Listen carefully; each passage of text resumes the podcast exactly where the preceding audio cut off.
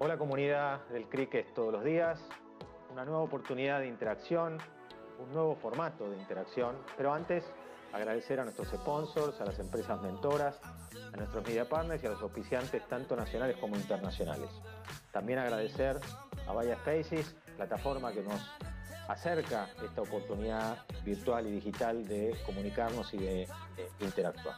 Decía que es un formato distinto porque vamos a eh, transformar lo que suele ser el taller o un taller dentro del ámbito presencial del CRIC hasta el año pasado en ahora un formato de taller obviamente virtual y digital. Eh, para este taller eh, la propuesta eh, ha sido trabajar sobre el concepto de la evolución en la gestión de la experiencia del cliente y la automatización del proceso de monitoreo. Van a aprender de nuestros instructores cómo marcan y cómo nos eh, acercan y fotografían esta evolución de la CX y al mismo tiempo cómo nos invitan a también evolucionar y transformar el monitoreo para hacer honor a este proceso evolutivo que decía antes. Quiero entonces dar eh, eh, introducción a nuestros dos instructores, a Gisela Mattinger, directora de consultoría de Kenwin, y a Dan Rosenfeld, director de I+D de KeepCon. Hola Gisela, hola Dan, ¿cómo están? Hola Juan Pablo, ¿cómo estás? Muy bien, bueno, gracias en serio por, por haber aceptado esta invitación, por, por, adaptarse a este formato. Gisela ya ha estado en, eh, practicando o llevando adelante talleres en el ámbito presencial del CRIC eh, y bueno, gracias a sus empresas, a las empresas que representan, que han eh, co-creado esta, esta, propuesta de valor y que eh, puede ser el taller un espacio donde puedan eh, participar a nuestra comunidad de esta co-creación, pero además agradecerles porque son dos empresas que hace muchos años acompañan a, nuestro, a nuestra comunidad, tanto, decía, hasta el año pasado en el formato presencial, como a partir de este año en el proceso de transformación y en este ciclo digital del cricket todos los días. Así que, bueno, sin acaparar más palabra, eh, los dejo entonces en intimidad con nuestra comunidad del cricket todos los días. Muy buen taller, suerte. Bueno, muchas gracias Juan Pablo. Hola a toda la comunidad CRIC. Muchas gracias por eh, este espacio. Un placer participar acá en este ciclo digital con Dan. Lo que vamos a ver hoy es hacer un recorrido sobre cómo fue la transformación de los procesos de interacción con cliente. Hoy la experiencia del cliente es más digital que nunca. Eh, lo vemos a veces por elección, otras veces como estamos hoy en, este contexto de pandemia, que muchas veces nos ha llevado a ser más digitales que lo hubiéramos hecho tiempo atrás. Y frente a este desafío, lo que, lo que aparece como gran oportunidad para las empresas, para las organizaciones, es la capacidad que tengan, la velocidad de respuesta y la capacidad que tengan para adaptar sus procesos internos para poder gestionar esta nueva experiencia del cliente. Entonces, lo que vamos a hacer ahora es compartir un video, los invito a compartirlo juntos y, y luego empezar a pensar juntos en cómo acompañamos desde la gestión esta evolución en la experiencia del cliente. Did you hear that? That's the balance of power changing. We are your neighbors, your brothers and sisters, co-workers, kids, your grandmothers. We're the driver sitting at the red light next to you, the other passengers on the plane. And now we have the power. It used to be Madison Avenue, census data, focus groups, secret shoppers. It used to be jingles, endorsements, infomercials, coupons. It used to be the customer is always right said those who didn't listen. But that was yesterday. Today we found our voice. We are strangers, but we are organized. We won't wait for your big data. We want whatever, whenever, wherever. Nine to five? We live 24 hours a day. We are a moving target. We move fast. We are a movement. We are cutting cords, changing the way things work. Status quo, status no. We brought down the taxi industry, but we are not the enemy. We are your opportunity. We are growing, getting better at getting better. We are your path to success, if you can keep up with us. We'll be on the winning team because we'll pick the winners. We are not millennials. We are families with more Facebook followers than you. We are not baby boomers. We are grandmothers who order Christmas gifts from a touchscreen. Gen X. Gen Y? No. We are Generation CX. And you can be too if you listen to us, create for us, join us. Generation CX. Bueno, cada vez que veo y que comparto este video, nos deja a todos repensando, recalculando en cuáles son las decisiones y las estrategias eh, que, que, tomamos todos los días para poder sostenernos y para poder cada vez brindar una mejor experiencia. Que los clientes tienen el poder, esto ya es transparente para todos, eso ya todos lo, lo conocemos, y el, el, poder capturar sus necesidades y escucharlos ya no es una oportunidad, pasa a ser una necesidad. Los clientes, fíjense que que toda la, la, evolución tecnológica, los distintos canales de comunicación, las tecnologías cada vez más sofisticadas, lo que hace es empoderarlos cada vez más eh, y eso pasa a transformarse en el eje eh, para que las organizaciones, si no dan respuesta a estas necesidades, eh, se quedan atrás. Pensemos un minuto en las últimas compras que hicimos, incluso en este contexto de pandemia, que seguramente probamos muchas compras digitales, eh, pensemos en las próximas vacaciones, cuando lo, nos podamos tomar vacaciones post pandemia, ¿a dónde vamos a ir a buscar referencias o en dónde nos vamos a, o sea, en qué nos vamos a basar para poder realmente definir a dónde nos vamos a ir de vacaciones? Pensemos en eso lindo que tenemos. ¿Cómo vamos a elegir el lugar, el destino, el hotel? ¿Nos vamos a basar en la publicidad o nos vamos a basar en los miles de comentarios que, y millones de comentarios que están en las redes de clientes y de usuarios que vivieron experiencias en esos lugares, que compraron esos productos o servicios. ¿Cuánto es el peso de esos comentarios, de esas vivencias que tienen los clientes en nuestra decisión de compra? Y eso cómo impacta en las organizaciones, en los ingresos de las empresas. Entonces, sobre esto vamos a estar conversando. Veamos también empresas muy exitosas, ahora cuando las vean van a, van a poder coincidir conmigo, que pudieron y eh, tuvieron ese desafío y lograron escuchar esa necesidad latente que tenían los clientes para poder brindar una solución y así transformar la industria. Estamos hablando, por ejemplo, de casos exitosos como Netflix, que reemplazó las cadenas de alquiler de video, cuántos de nosotros en, nuestras épocas anteriores eh, no conseguíamos el, el, título de la película que queríamos, o nos demorábamos en, en, en devolverla y eso generaba cargos onerosos para, para poder, digamos, mantener la película. Sin embargo, Netflix, Uber, con tener solo un clic, con un botón y un clic, poder tener el auto en, ofreciendo una mejor calidad de, de, servicio, Airbnb ofreciendo otro tipo de experiencia a un público que la estaba demandando, pero que la industria hotelera no se la podía ofrecer. Y así podemos seguir con otras empresas que, que, fueron, digamos, capturando necesidades latentes, escuchando a los clientes para poder subsistir y poder eh, crecer dentro de las organizaciones. Que la experiencia del cliente haya evolucionado, como decíamos antes, no es una novedad. Los cambios también siempre existieron, no son nuevos. El punto que nos pasa ahora es la velocidad con la que esto se genera. La velocidad de cambio, ni hablar como hablábamos recién, ya se venía generando una, una, velocidad de cambio importante, con la pandemia fue como un pie en el acelerador para toda la experiencia digital.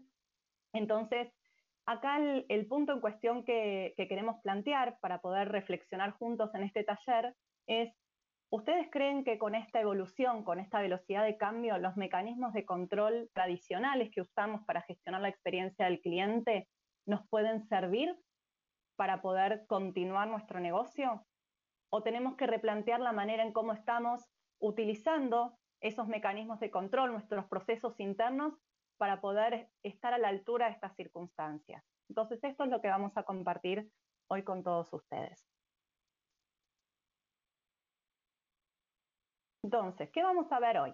Vamos a, recorrer un poco por qué se vuelve relevante la gestión en las X, vamos a ver algunos números que también eh, dan respaldo a por qué ir por este camino, cuál es el desafío que tenemos hoy como organizaciones para dar respuesta a esta evolución de la experiencia del cliente, cómo gestionamos la experiencia del cliente, qué mecanismos de control tenemos, cómo la medimos, ¿De qué manera el proceso de monitoreo, uno de los procesos fundamentales y por excelencia que eh, nos trae el, mecanismo para poder trabajar la experiencia del cliente, cómo acompaña la gestión de la, de la experiencia del cliente y también compartir con ustedes cuáles son las nuevas tendencias en el monitoreo de transacciones, cuáles son nuevas tecnologías que hoy nos pueden ayudar y acelerar a dar ese paso que necesitamos para poder eh, capturar más rápidamente las necesidades de nuestros clientes y dar respuesta eh, acorde a la, necesidad que ellos tienen.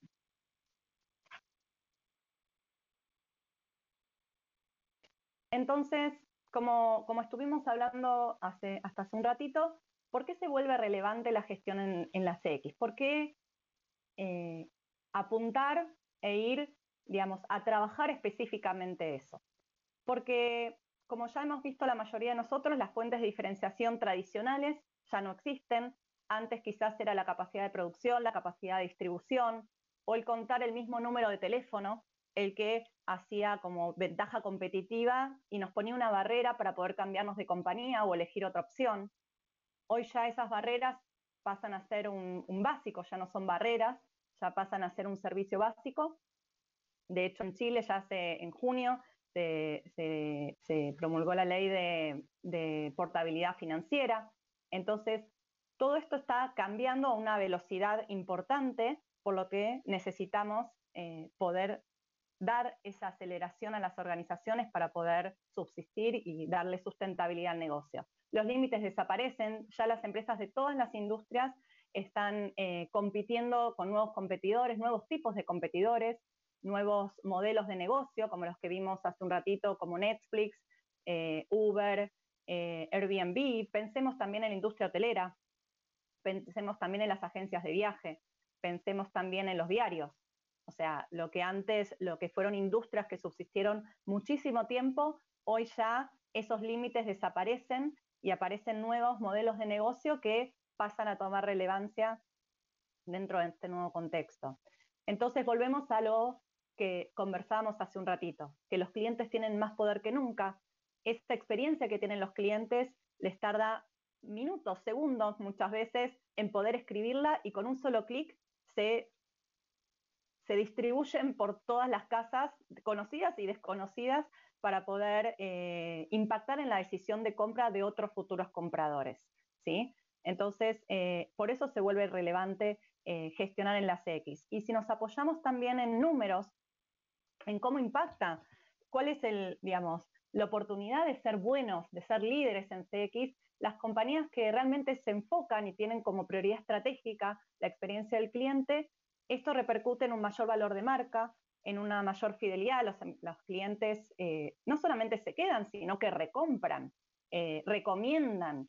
Esto genera más negocio, más clientes, aumentan los ingresos y también costos más bajos. Pensemos también en, en, lo que le cuesta a la empresa cuando uno se tiene que recontactar una y otra vez para poder conseguir algo, poder resolver una consulta, poder resolver un problema, e interactuar con diferentes sectores de la compañía cuando se puede hacer con un solo sector y resolverlo. O sea, es, eh, afecta directamente la rentabilidad de las organizaciones. Acá como para compartir eh, algunos datos, fíjense cómo los que son líderes en, en experiencia al cliente tienen una tasa de crecimiento anual del 17% frente a, que, a, aquellos rezagados, aquellos que no brindan una buena experiencia al cliente. Fíjense la diferencia de 14 puntos eh, entre el crecimiento de unos respecto de otros.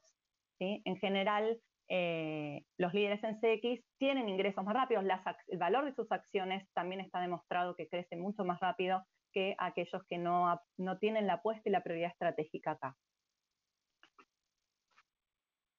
Entonces, cómo hacemos para poder estar ahí, para poder estar en la, columna verde, en los que crecen un 17%, en, su tasa de crecimiento anual es del el 17%, ¿cómo hacemos para ser líderes en esto? Entonces vamos a volver un poquito al origen de todo esto y es, ¿qué necesitan los clientes? ¿no? ¿Para qué nos se comunican con nosotros? Lo cierto es que se comunican para lograr un objetivo, satisfacer una necesidad, un reclamo. Este puede ser resolver un problema, hacer una reserva, un pedido de un producto, pagar una factura, eh, cancelar una suscripción, registrar una queja. lo que sea. Pero tienen un objetivo, tienen un motivo por el cual se contactan. Y lo cierto es que para poder resolver ese, objetivo, esa consulta que tienen, ese pedido, esa compra que quieren hacer, lo van a hacer interactuando por todos los canales habidos y por haber que la empresa ponga eh, disponible para poder lograr la resolución. Entonces, van a contactarse por diferentes tipos de canales, sean digitales, pueden contactarse por eh, yendo a una sucursal, o, algunos preferirán comenzar con un bot, luego llamar por teléfono, ir a una sucursal, enviar un mail, chatear. Lo cierto es que van a ir tocando diferentes tipos de canales, a veces por preferencia, otras veces porque la compañía los lleva eh, con, ese, con ese journey para poder resolverlo, pero lo cierto es que no van a parar hasta lograr resolver su solicitud.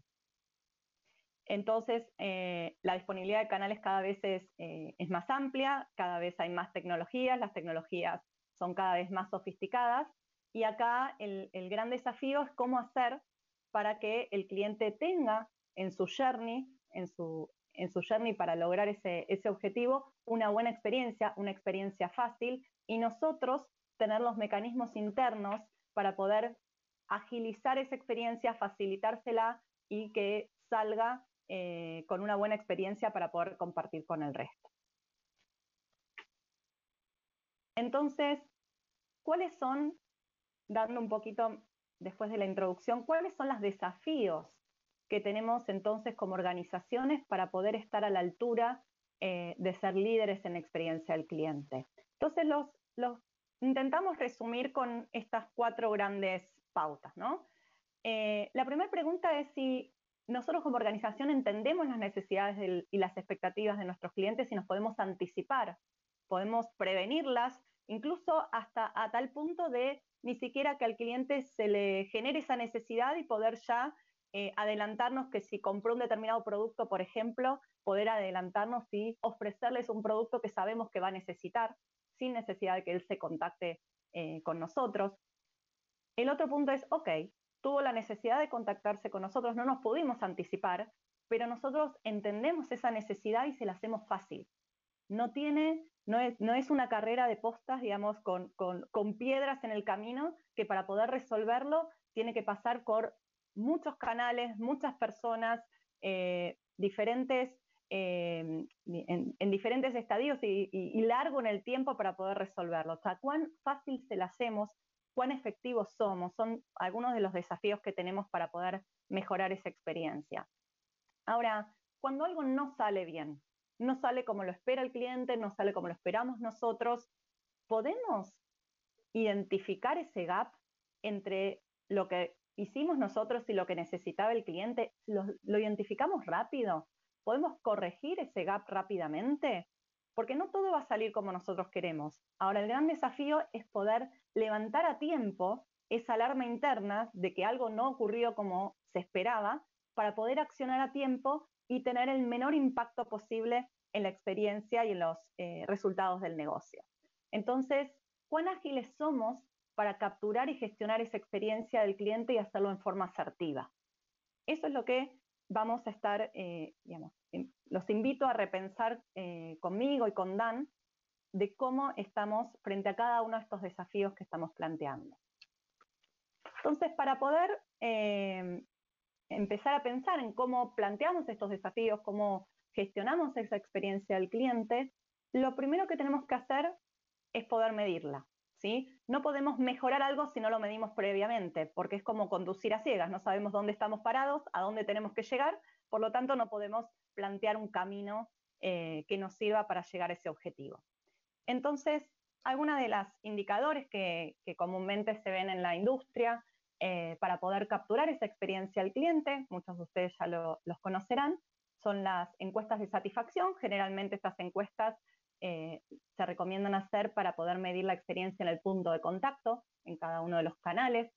También tenemos el SEI, el índice de esfuerzo, en donde acá se utiliza más comúnmente para poder medir el journey del cliente que atraviesa distintos canales para poder comprar, para poder reclamar, para poder hacer una consulta, para poder pedir un técnico a domicilio, o sea, para poder ver cómo fue ese recorrido, cuánto esfuerzo le generó al cliente poder lograr su objetivo, se mide este indicador de esfuerzo. Y también tenemos otro indicador que comúnmente conocemos, que es el NPS, ¿sí? el puntaje de promotor neto. Entonces, el NPS es la típica pregunta que muchas veces ustedes habrán contestado eh, de recomendación, si le recomendaría a un colega o un amigo eh, con esta, eh, trabajar con esta empresa o, comprar productos en esa empresa. Y ese es un indicador que generalmente se utiliza para ver la experiencia del cliente, pero más a nivel empresa, marca, producto, servicio. ¿sí? No a nivel tan transaccional, pero sí nos da una mirada más general de cómo ve, ven los clientes a la propia empresa. Entonces son métricas complementarias, no son métricas que sustituyen unos con otros. Entonces, adicional a estos KPIs que podemos eh, medir para poder entender dónde estamos parados, también hay otras señales que nos dan nuestros clientes sobre cómo estamos, sobre cómo es nuestra capacidad para adaptarnos a lo que ellos necesitan. ¿Qué otras señales podemos ver?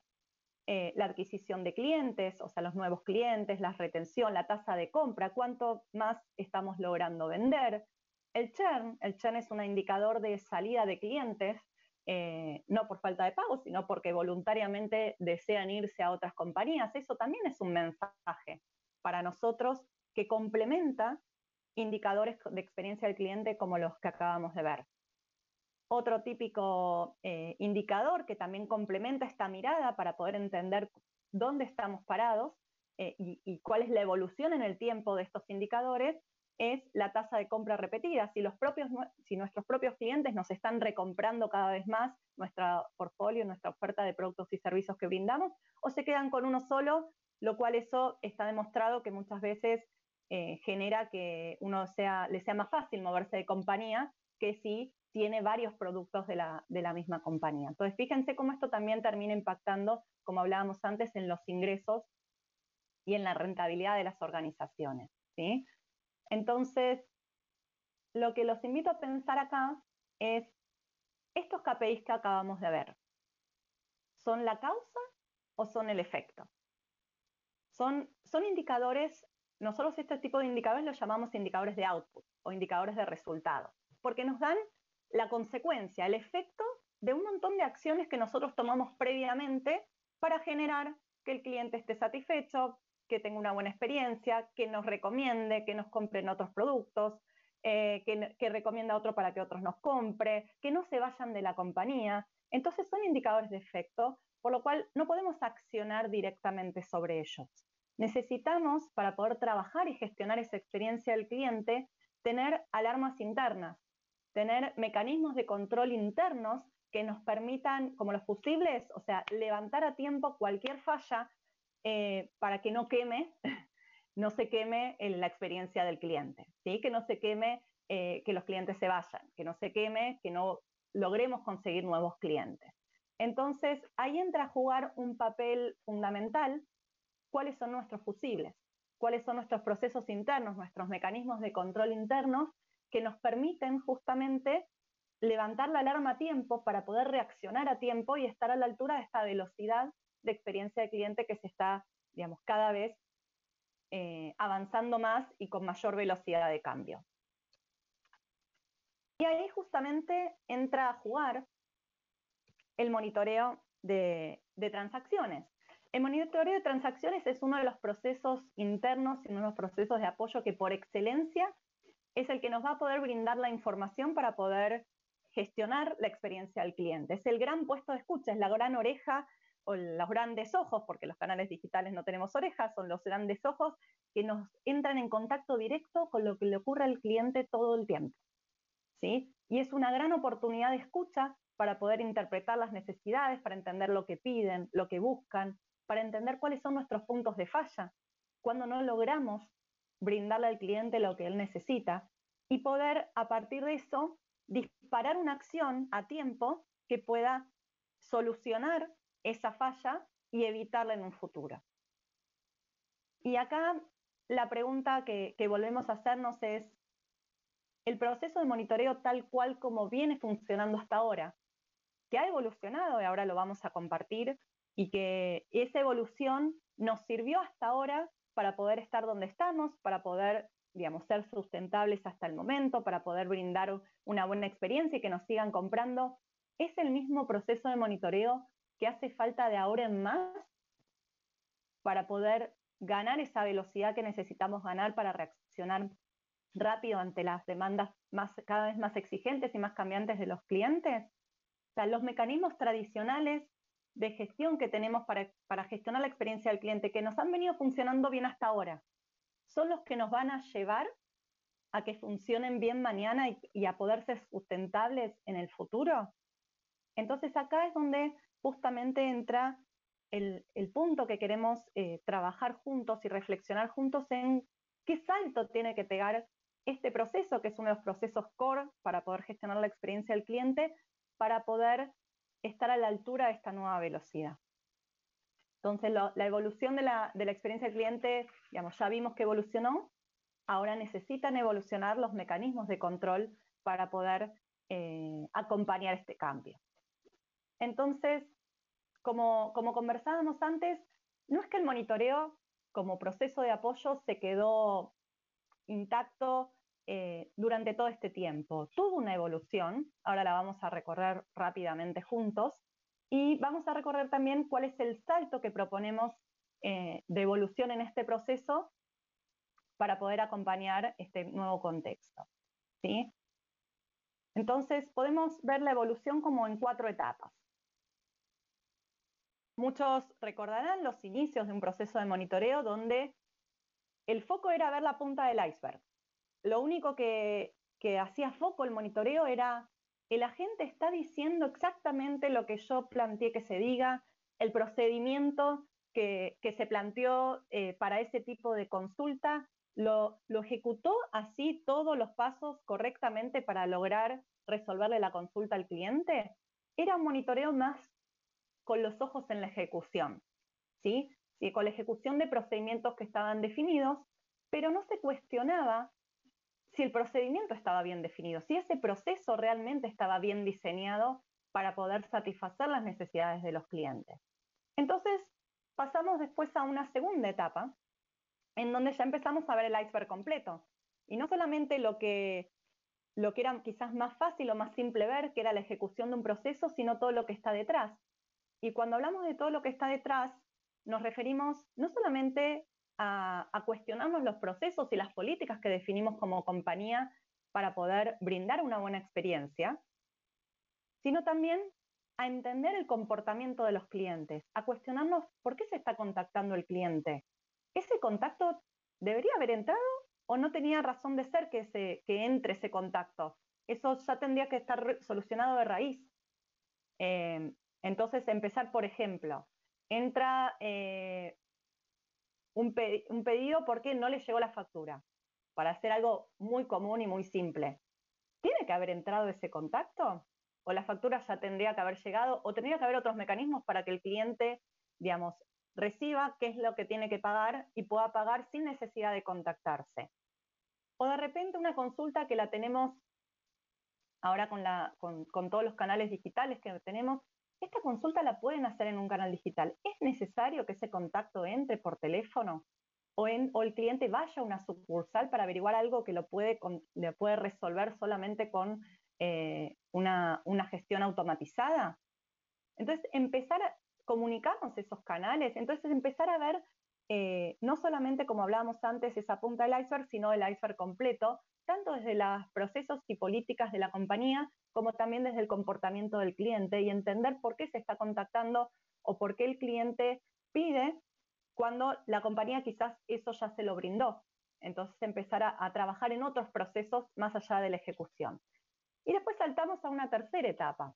En esta tercera etapa empezamos a, a descubrir que también es importante no solamente ver el, digamos, el panorama global de cómo estamos trabajando con todos estos puntos que acabamos de ver, sino también empezar a estratificar muestras, eh, estratificación a nivel de proceso, estratificación a nivel de agente, para poner como un láser en determinadas poblaciones, en determinados públicos dentro, dentro de este gran público de clientes que nos, nos contactan y empezar a ver, por ejemplo, en, en operaciones de venta ok, este grupo de agentes que son los que más venden, ¿qué hacen diferente de este otro gran grupo que son los que menos venden? Entonces estratificamos para poder entender comportamientos, comportamientos de agentes, comportamientos también de clientes. ¿Por qué este tipo de clientes no termina comprando y este tipo de clientes sí? ¿Sí? ¿Por qué em, cuáles son speech más efectivos, cuáles son promociones más efectivas que pueden eh, empezar a impactar en un público y no en otro. Entonces, empezar a estratificar fue la tercera etapa de avance para empezar a entender y acompañar este cambio que estaban teniendo los, los clientes.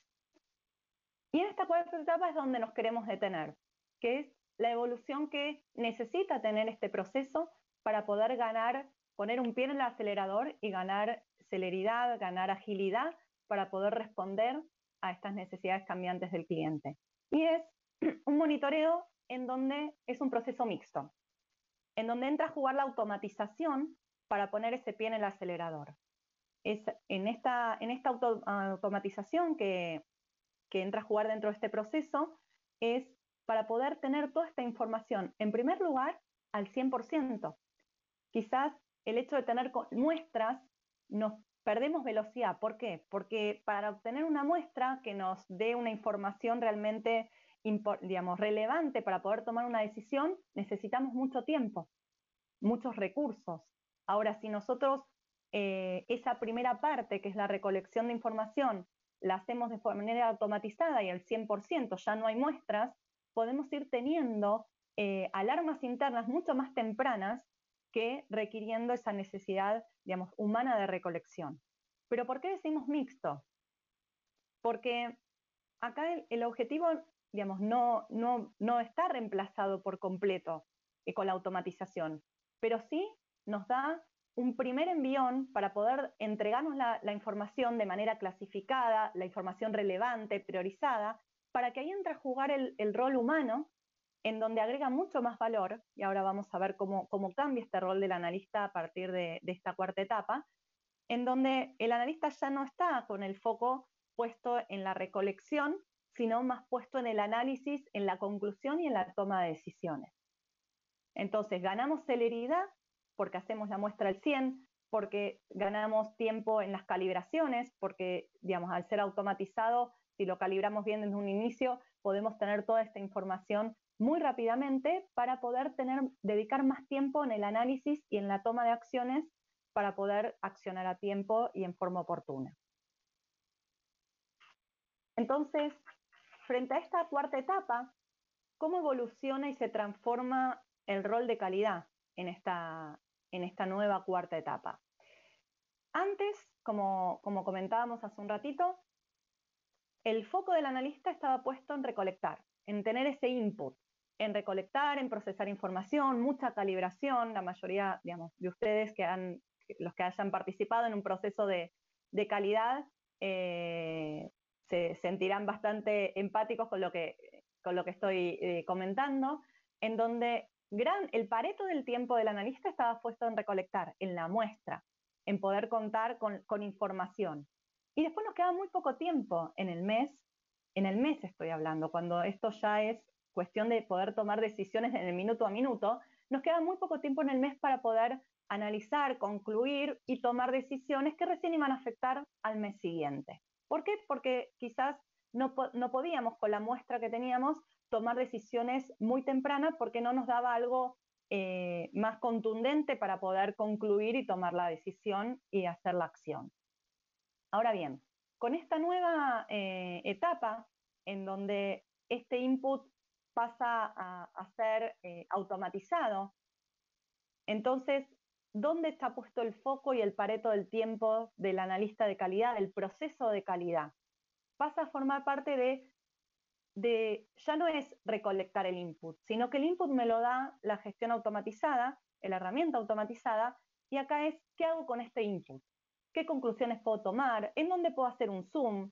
qué definiciones y acciones puedo tomar para poder mover los resultados. Entonces, ganamos mucha más velocidad, tenemos mucha más información ya preclasificada y el rol del analista de calidad se ve, digamos, se optimiza muchísimo el valor agregado en este rol, ya que pasa a, invertirse los tiempos y el mayor tiempo está en donde el humano agrega mucho más valor que tiene que ver con analizar, concluir y poder tomar acciones para, para, que esa experiencia del cliente cambie y para poder mejorar los resultados del negocio. Hablamos también de mejorar las ventas, de mejorar las cobranzas, las retenciones, diferentes eh, resultados que nosotros queremos eh, ahí trabajar.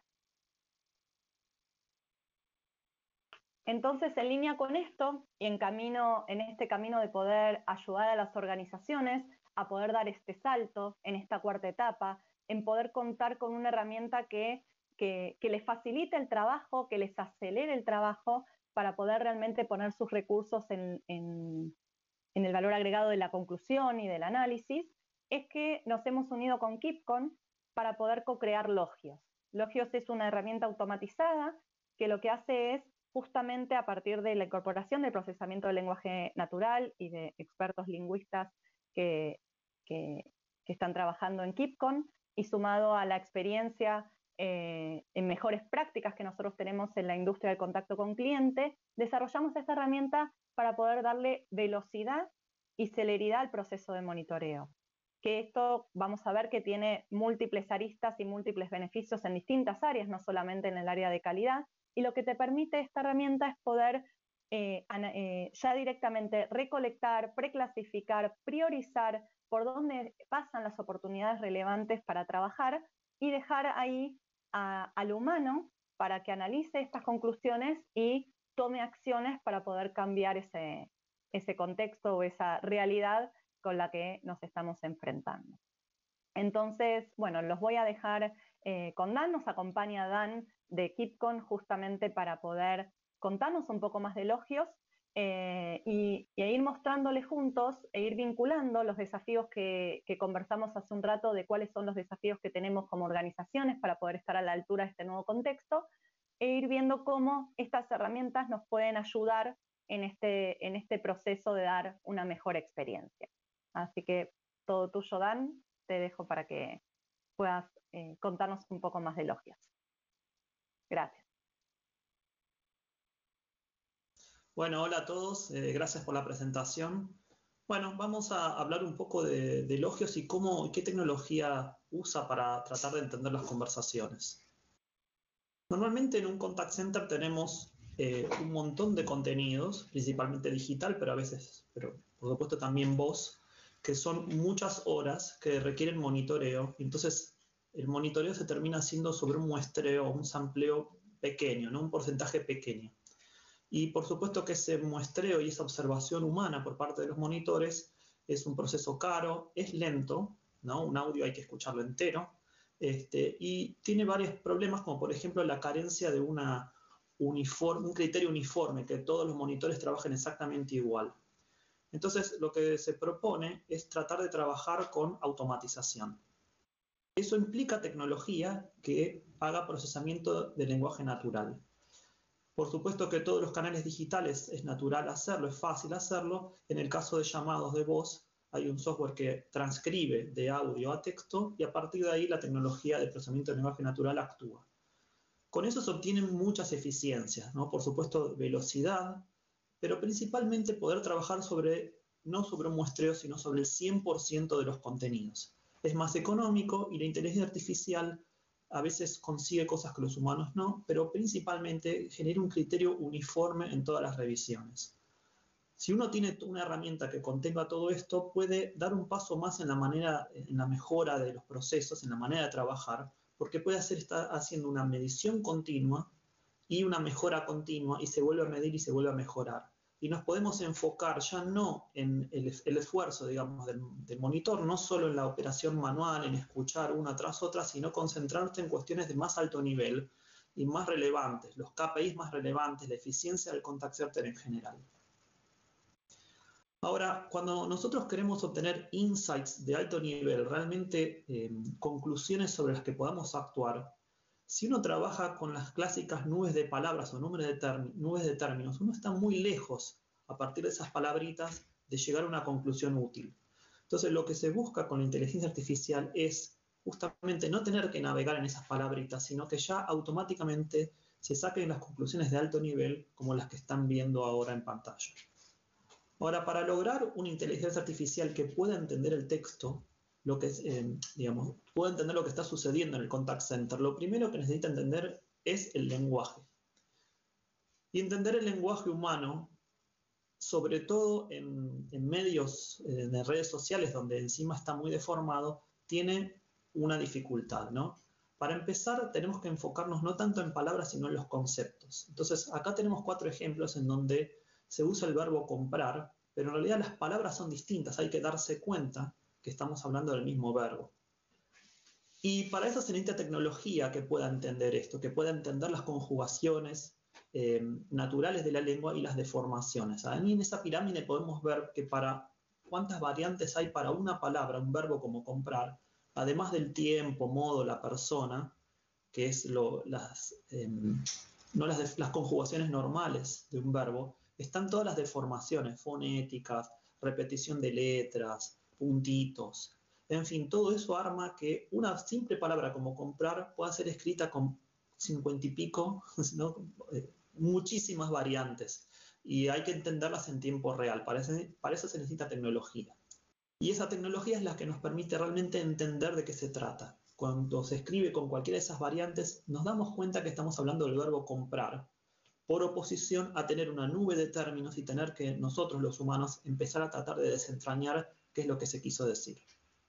Bueno, mientras Dan va entrando ahí a, logios, como para ver en vivo y en directo cómo, cómo este tipo de herramientas nos puede ayudar dentro de esta cuarta etapa en el proceso de monitoreo, dentro de los primeros desafíos que teníamos como, que recorrimos como organización para poder agilizar nuestros procesos internos para dar respuesta a la experiencia del cliente, lo primero era, ¿se acuerdan que era entender por qué el cliente se contactaba con nosotros, entender las necesidades del cliente? Entonces, ahí Dan nos, va a mostrar cómo, cómo, podemos, a partir de la herramienta, ya capturar eh, cuáles son los motivos de contacto, por qué se contactan los clientes eh, cuando se contactan por los distintos canales eh, por donde pueden entrar.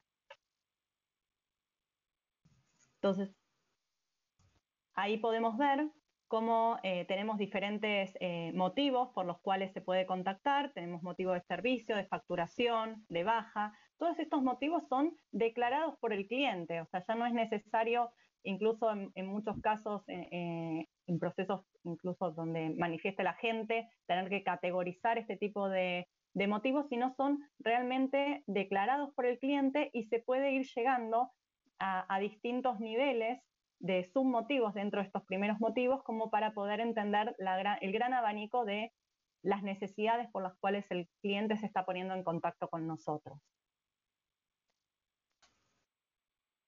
Ahí podemos ver, Dan eh, nos va a mostrar cómo tenemos en el, círculo central cuáles son los principales motivos que veíamos antes eh, como de servicio, de compra, de baja, y después cómo cada uno de estos grandes motivos principales se va ir, em, digamos, dividiendo en distintos submotivos para que uno pueda eh, analizar después esta información y tomar decisiones al respecto. Y acá un tema importante, Dan, es que em, es importante que, que, este tipo de motivos no solamente son los primeros motivos, que el motivo primario por el cual se contacta el cliente y que declara al inicio de la conversación, sino que también va capturando diferentes motivos secundarios que se pueden eh, haber dado en la misma conversación eh, y que muchas veces no son capturados, pero son parte de las necesidades por las cuales eh, el cliente se contactó con nosotros. Entonces, adicional a ver los motivos de contacto, la otra cara del contacto otra subcara del contacto es el recontacto. ¿sí? Es otra, otra forma de poder manifestar necesidades que tienen los clientes. Entonces acá Dentro de, eh, dentro de la herramienta también podemos entender los recontactos que declara el cliente a partir de que ese es su segundo contacto y que ya se contactó previamente con otro canal o con el mismo canal para poder resolver su consulta. Entonces podemos ver ahí un pareto en donde podemos tener eh, recontactos que, son de, que vienen de call center. Muchas veces cuando estamos en un canal digital eh, parte de ese volumen de contactos viene de otro canal que no lo pudo resolver y de repente cae en el canal de redes para poder lograr la resolución. o tenemos eh, que gente que viene de sucursales previamente o de chat, o incluso pueden haber manifestado que se han contactado, pero no han especificado realmente de dónde, eh, cuál era el canal previo que pudieron visitar para poder eh, resolver su situación. Esto también nos pone de manifiesto empezar a entender, el desafío de empezar a entender en las organizaciones si se la estamos haciendo fácil al cliente. Sabemos bien que eh, el hecho de recontactarse ya genera un esfuerzo, como hablábamos antes, y esto, eh, este tipo de, análisis y de información ya preclasada nos puede dar luz de cuáles son los canales que están generando mayor recontacto y, generan como el boomerang eh, que, repercute en otro, en otro tipo de, canales. Em, y, yendo con esta vía de hacérsela fácil al cliente, que era el otro desafío que, comentábamos, también otro de los ejemplos que podemos ver de lo antifácil son las derivaciones, ¿no? O sea, no solamente el cliente ya viene de un recontacto, sino también que no puede resolver eso en el contacto actual con el cual está manejando, sino que deriva a otro canal. Y ahí podemos avanzar también en la herramienta en ver cómo, cómo podemos capturar esa información de las derivaciones.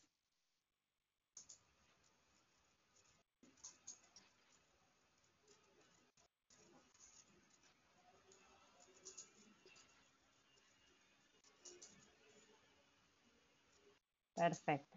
Ahí estamos entrando en el recontacto o en la derivación. Derivación, derivación. Perfecto. Bien, y ahí está, buenísimo el camino que acá entró Dan, de poder entender las derivaciones y poder mostrarles cómo funciona eh, eh, justamente el eh, Logios para poder identificar esa derivación. ¿sí? Ahí tenemos a la derecha los tags con las distintas parametrizaciones que uno le hace a Logios para poder detectar determinada información que nosotros queremos capturar de las conversaciones con clientes.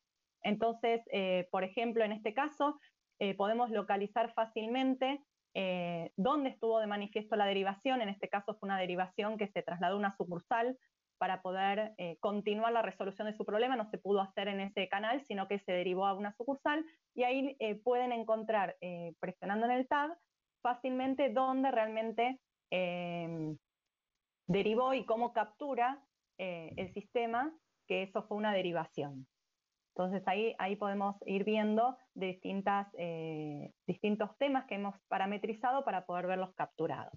Otro de los puntos acá muy importantes que conversábamos como desafío era que si algo no ocurría como nos imaginamos y, existe un gap, o sea, existe algo, digamos, el cliente necesitaba algo y nosotros no se lo pudimos resolver, que esto, un caso eh, típico puede ser una derivación, también pensemos en cuál es la misión de, la industria del contacto con cliente, ¿no? Cuando un cliente se contacta es porque quiere resolver algo, porque quiere salir con un sentimiento mucho mejor del cual entró. Muchas veces entran clientes muy enojados y la misión justamente del centro de contacto es transformar ese sentimiento para eh, brindar una buena experiencia como, como misión principal.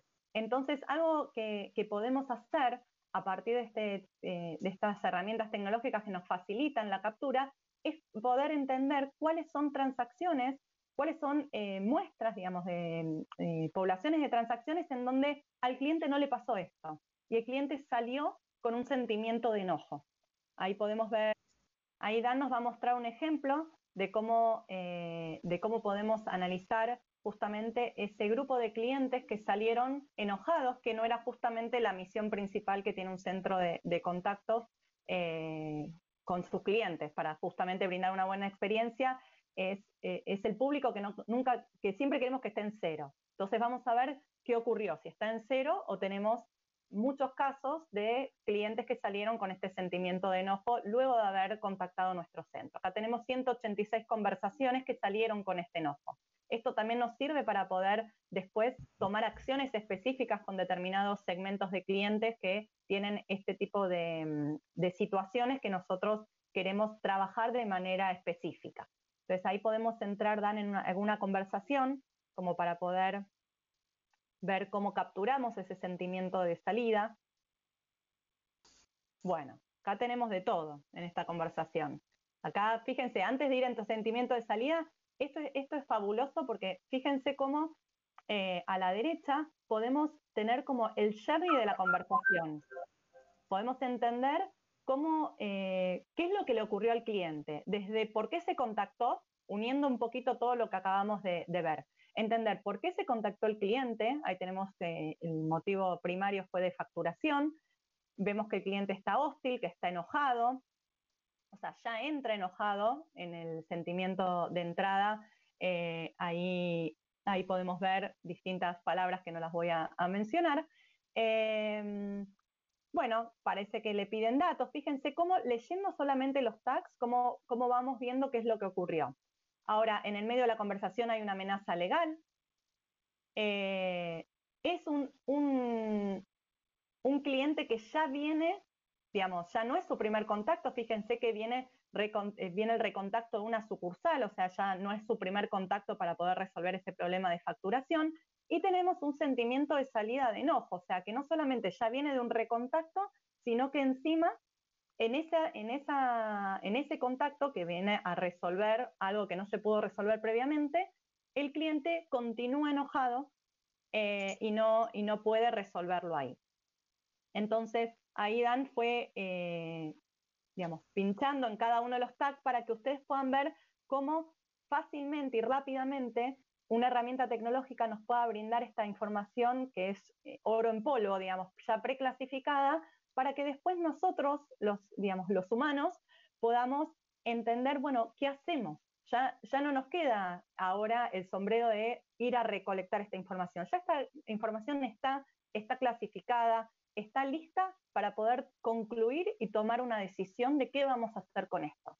Ya nos queda a nosotros la, pelota de poder cambiar esta realidad y no recolectarla y poco tiempo de cambio, que es, la propuesta digamos, que hacemos con esta cuarta etapa de evolución del monitoreo para poder gestionar la CX. Ahí también podemos ver, eh, incluso Dan, podemos movernos en métricas, que también hay eh, información dura respecto a, fíjense, la cantidad de mensajes que tiene el, eh, el, total de mensajes que hubo en esta interacción fueron 23. Ahora, fíjense la diferencia de la cantidad de mensajes que hizo el cliente versus la cantidad 19 de esos 23 los hizo el cliente y 4 los hizo el agente. O sea, que tiene algún sentido también que el cliente esté enojado porque evidentemente estaba, digamos, demandando mucho más de la, capacidad de respuesta que tenía la gente para poder resolverlo. Y fíjense ahí también los tiempos de respuesta, que ahí señala Dan, 31 eh, minutos es el tiempo promedio de respuesta que demoraba el agente en responder al cliente, eh, lo cual también es un dato en sí mismo cuando a la hora de poder gestionar la experiencia del cliente, empezar a entender si esos tiempos de respuesta, cómo impactan eh, en esa experiencia. Bien. Después acá, lo que podemos eh, también ver, si nos movemos más que nada, ahí vamos a cambiar un poquito, Dan, vamos a movernos una operación de ventas eh, y después retomamos con la experiencia al cliente, donde también en una operación de ventas, además de brindar una buena experiencia al cliente, nosotros necesitamos entender cuáles son digamos, por qué se vende y por qué no se vende. Y, este tipo de herramientas también nos facilita la recolección y estratificación de esas muestras, de esas poblaciones diferentes. Entonces, por ejemplo, podemos ver em, casos en donde se ha rechazado la oferta, o sea, donde no fuimos exitosos en lograr convertir a ese cliente y poder venderle. Entonces ahí en los tags a la izquierda, perfecto, ahí podemos ir filtrando lo que queremos ver. En este caso vamos la baja eh, y rechazo oferta. Eran clientes que se estaban dando de baja y rechazaron la oferta de ser retenidos. Esto impacto directo también en la experiencia del cliente.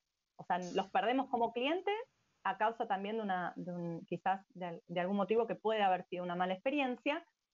Y acá tenemos de vuelta la, segmentación de casos que cumplen con ese parámetro que nosotros queremos buscar y después podemos ir ya conversación, podemos meternos en alguna conversación como para ver cómo, cómo podemos ver esta información. La lógica es siempre la misma y ahí podemos ver, bueno, también fíjense, un cliente que ya viene con recontacto, o sea, no es la primera vez, y el motivo principal del contacto es la baja. Entonces, el sentimiento de entrada es neutro, ahí tenemos, digamos, toda la información que, que fuimos recorriendo con los otros casos, y fíjense ahí, tenemos claramente el tag de cliente rechazo oferta. Entonces, ahí lo que se hace es, se captura en el tag anterior, en donde se ofrece una retención, y donde el cliente, en este caso, dice no gracias, y continúa con su pedido de baja, en este caso era pasar a, un plan menor, a un downgrade. Entonces, eh, fíjense lo rico de toda esta información que podemos obtener para después tomar acciones. Fíjense qué importante es poder tener ya esta información rápidamente clasificada y no tener que esperar un mes, porque esto es al 100%, y a partir de esta información hasta poder tomar decisiones de cuáles son scripts más exitosos para venta, para retención, para cobranzas, de los que no, cuáles son los que más funcionan. Si queremos probar una estrategia nueva de venta con un nuevo speech, con este tipo de, herramientas lo podemos, a los primeros días ya podemos entender, digamos, cómo están funcionando y hacer ajustes en forma temprana, que esto obviamente va a impactar en los resultados del negocio. Ahora, todo esto que, estuvimos viendo hasta ahora es como mirada más eh, cross y mirada negocio, segmentando distintas poblaciones como para poder analizarlas, pero lo cierto es que para poder movernos y mejorar la experiencia del cliente, también necesitamos entender comportamientos a nivel de agente, ¿sí? poder entender cuál es la variación de cómo se comporta un agente, un patrón de comportamiento de un agente respecto de otro. Entonces ahí podemos entrar en lo que Logios tiene como una tabla de agentes. Le vamos a dar tiempo a Dan para que pueda entrar. Perfecto, buenísimo. Y en donde acá, fíjense, nosotros hasta ahora lo que estuvimos haciendo es parametrizando como comportamientos. Comportamientos de sentimiento de salida que, digamos, que salen enojados, comportamientos de derivaciones, gente que deriva, digamos, eh, transacciones que fueron derivadas a otros canales, eh, digamos, tasa de, rechazo de oferta. Si esto mismo lo transformamos en tasa de ocurrencia a nivel agente, podemos transformarlo en KPIs. ¿Y para qué nos sirven estos KPIs? Para poder eh, entender después los indicadores de por qué un agente vende más que otro, por qué un agente tiene mejor experiencia, los clientes que atiende ese agente tienen mejor experiencia que otro.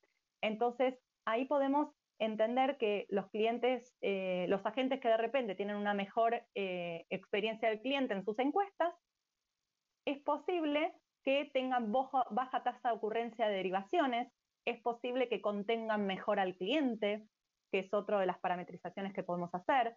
Es posible que los clientes que pasan por ese agente tengan eh, un sentimiento de salida positivo y no de enojo, como lo que vimos hace un ratito. Entonces, incluso acá, Dan se le puede subir metadata, ¿no? Podemos, podemos subirle también indicadores duros. Sí, se puede integrar con NPS o con o la venta o el monto de la venta o de la cobranza. Se, se mezclan y tienen este todo. Excelente, porque de esa manera podemos incluso eh, poder vincular los KPIs duros que podemos estar midiendo con otras herramientas y poder vincularlas y entender como las causas y las palancas que generan el resultado eh, del KPI que queremos gestionar. Así que de esta, de esta forma podemos también entender comportamientos por agente.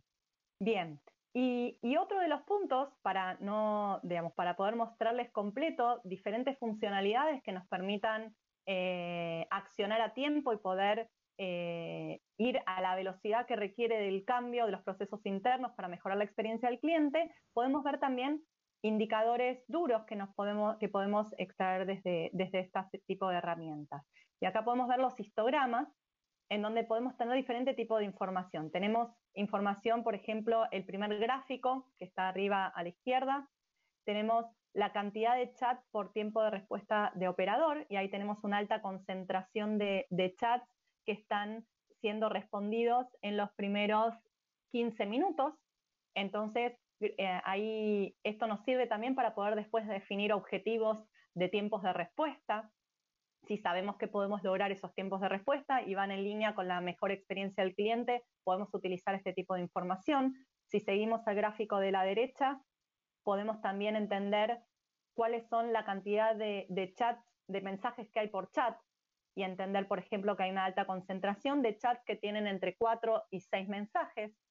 Entonces, y esto mismo también lo podemos, eh, ahora voy al último, lo podemos ir filtrando por motivo de consulta. ¿Se acuerdan que al comienzo habíamos hablado de por qué nos contactan los clientes? Entonces podemos, a partir de eso, ir filtrando y cruzando información para poder tener eh, más herramientas para la definición de objetivos. Y después tenemos el último gráfico, que también nos, eh, nos, da, nos da información de cómo se distribuyen los chats a lo largo del tiempo. Bueno, aparentemente el 15 de marzo, si no veo mal, hubo como algún, algún episodio que generó una alta concentración de volumen de contactos y eso también está piola para entender, eh, digamos, eh, qué, qué, ocurrió, qué tipo de contactos se dieron, qué motivos de contactos se dieron en esa fecha para entender si algo fue generado por la propia empresa o accionar a tiempo para evitar que ese volumen se mantenga en el tiempo y poder, digamos, eh, atajar a tiempo los problemas o fallas que pueden haber ocurrido. Entonces, este tipo de herramientas justamente nos genera, eh, esta, nos brinda ya toda la información para poder nosotros poner nuestra cabeza eh, y nuestro cerebro en, en poder concluir y tomar decisiones rápido que es, la gran ventaja de esta nueva etapa del monitoreo. Ahí lo que vamos a hacer ahora es volver a, eh, vamos a, concluir como para cerrar un poquito eh, todo esto que acabamos de ver y cuáles son los beneficios y, cuál es el impacto de todos estos beneficios en las distintas áreas de, las organizaciones. Bien, entonces, habiendo, muchas gracias Dan por compartirnos la, la herramienta y darnos la posibilidad de conocer todo lo que la tecnología es capaz de hacer y cómo nos puede ayudar a acelerar nuestros, nuestro ritmo, nuestros procesos y nuestra toma de acciones para poder eh, brindar una buena experiencia al cliente y mover los resultados del negocio. Y acá, digamos, que nos gustaría con Dan resumir un poco cuáles son, eh, digamos, cuáles son los usos de este tipo de tecnología que no solamente el uso en, el área de calidad o en el monitoreo de transacciones, fíjense cómo eh, parte de los beneficios eh, entra en todo lo que es la gestión de demanda. Muchas de sus empresas están eh, en pos de la reducción de demanda o la gestión de la demanda genuina, o sea, poder recibir realmente el volumen que, realmente es necesario recibir y dejar a un lado o reducir la demanda no genuina, aquella que se genera por fallas. Entonces, el entender por qué se contacta el cliente, por qué se recontacta, e identificar incluso oportunidades de automatización, contactos que no tienen sentido que estén entrando y que se pueden resolver de una manera más fácil y más simple para el cliente. A partir de toda la información que mostramos de contacto y recontacto, eso lo podemos obtener. Y acá eh, estas, las áreas de procesos, las áreas de automatización se ven beneficiadas de todo este tipo de información. También otro de los grandes beneficios es poder hacer más eficiente y efectivo el proceso de monitoreo, dedicar recursos eh, para el análisis, para las conclusiones, para la toma de acciones y capturar el 100% de los datos y no ya una muestra. Eso nos va a dar mucha más agilidad y más velocidad y más contundencia en los análisis que hagamos para poder tomar decisiones correctas. Poder identificar la evolución del sentimiento del cliente durante el contacto, cómo entró al comienzo, cómo entró al fin, las reacciones del sentimiento del cliente ante una, una acción de un agente, cómo reacciona. Todo eso se puede parametrizar y, como fuimos viendo, se puede capturar y que sea la gente, el analista de calidad después el que ya tenga todo eso preclasificado e ir al hueso, entender qué es lo que ocurrió para poder generar cambios, identificar causas de la performance de los equipos de trabajo, por qué este equipo funciona mejor que este, tiene mejores KPIs, entender las causas, como hablábamos de entender distintos patrones de comportamiento de los diferentes agentes.